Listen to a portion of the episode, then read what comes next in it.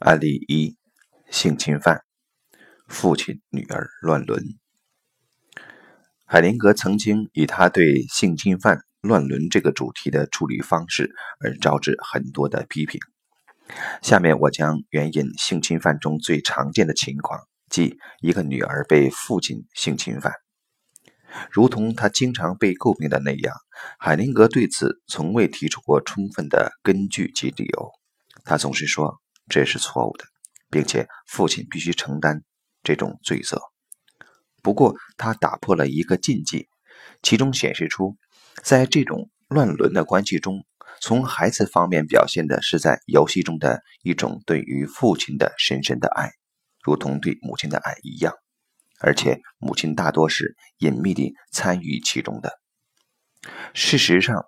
很多次排列曾显示出，并且海灵格也有勇气将其表现出来，或让代表说出来：“爸爸，我愿意为你做。”或是“妈妈，我愿意为你做。”在这其中，最后一句话被认为孩子愿意为父亲所用，因为母亲对与她的丈夫做爱不再有兴趣了。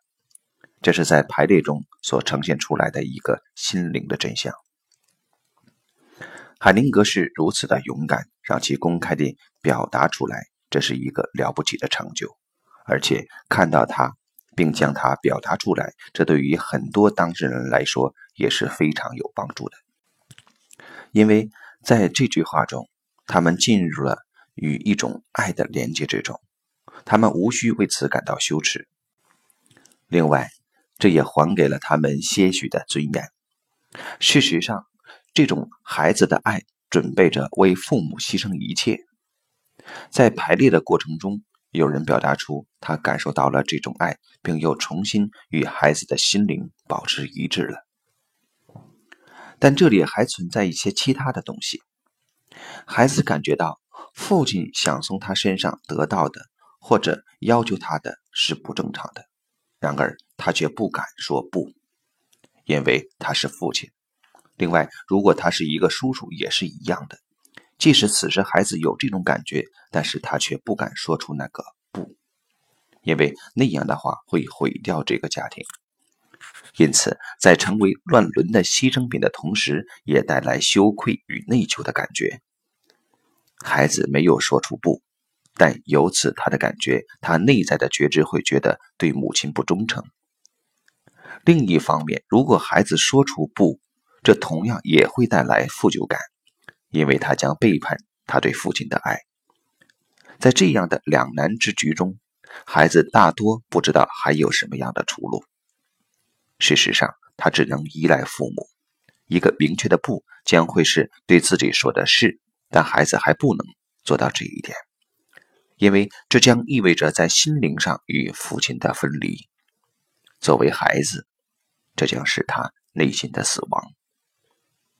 一旦通过海灵格的方式还给了受害者作为孩子的心灵与尊严时，在这过程中，孩子的深层需要便得到了承认。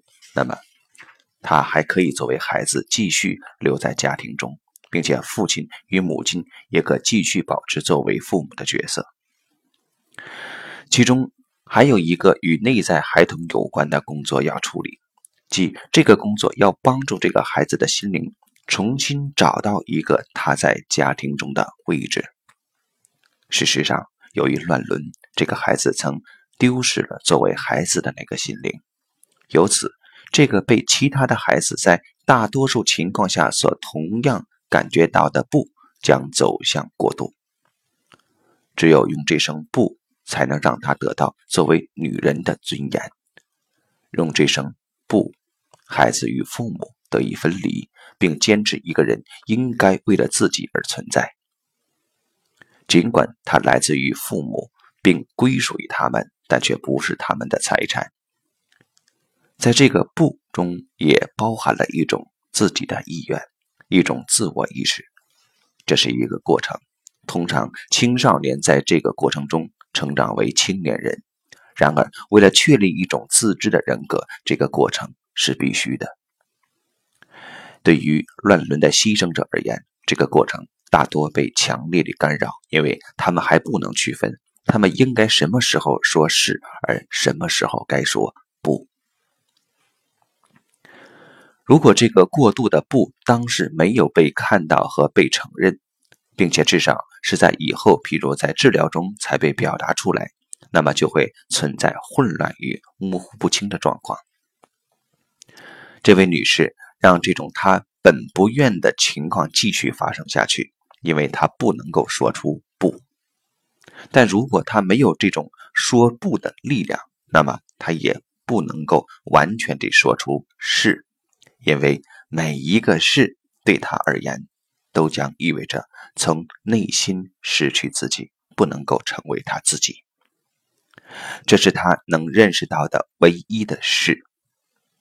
如此一来，他就在一个圆圈中不停地打转，在其中他不能够感觉到自己。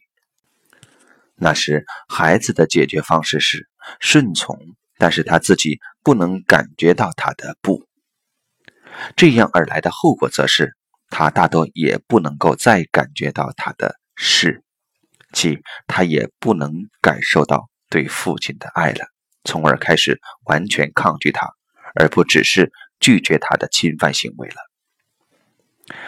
在这种两难局面中，还穿插了青少年的意识。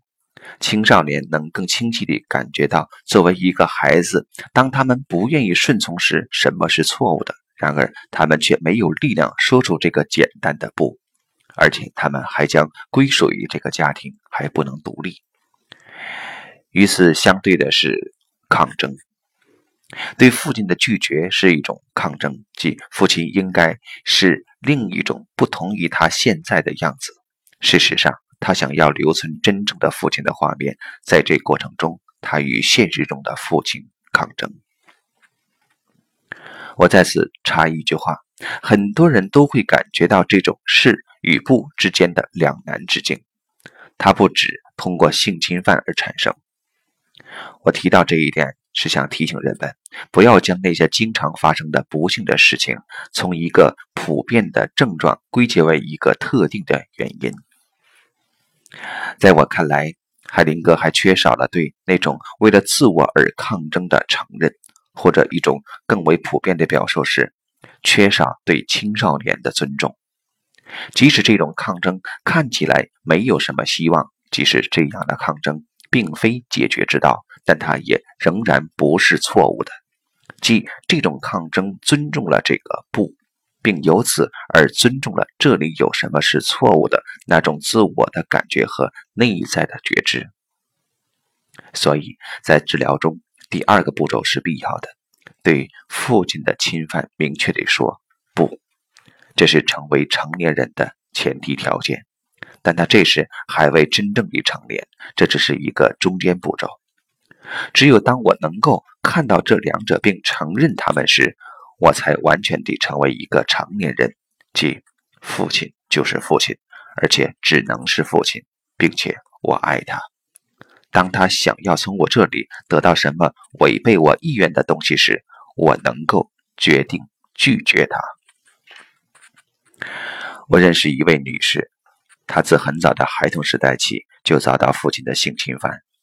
直到他十四岁时，用手里握着的刀向他父亲挥舞，并说道：“如果你再侵犯我，我就刺向你。”从那以后，他终于不再骚扰他了。就是这个不，他保护了自我的尊严，另外，他也保护了父亲的尊严，即使他可能会刺伤他。在这个过程中，女儿拒绝了他，他不只是对自己负责，而且也是对他负责。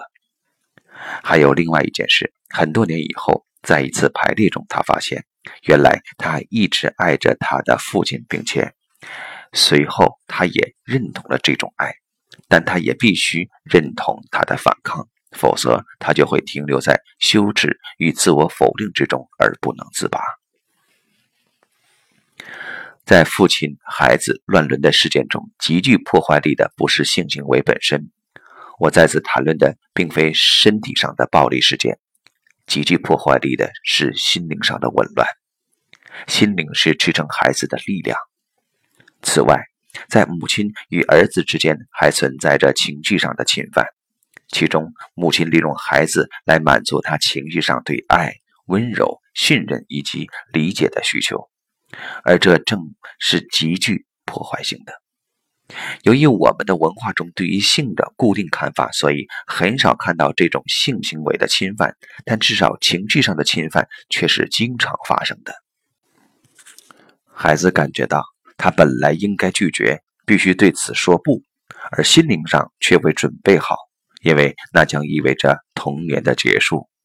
事实上确实如此。因为如果这个女孩成为了父亲的性伴侣，成为了父亲的秘密情人，或者男孩成为了母亲信任的对象，那么他们就不再是父母的孩子，而是父母的伴侣了。但是如果这样的情况得到承认，便会如同那个清晰的布那样，这将意味着孩子对童年最终的放弃。所以，孩子不得。不停留在这个两难的困境中，并以此维持着对于童年时代的幻梦。当这种情况被完全看见时，这个幻梦便破灭了。然后我们根本不需要再找到一个位置，即不需要我很愿意为你做，也不需要我拒绝你扮演成我的情人。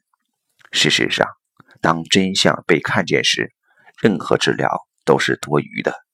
然后真相便开始起作用了，因为他被看见了。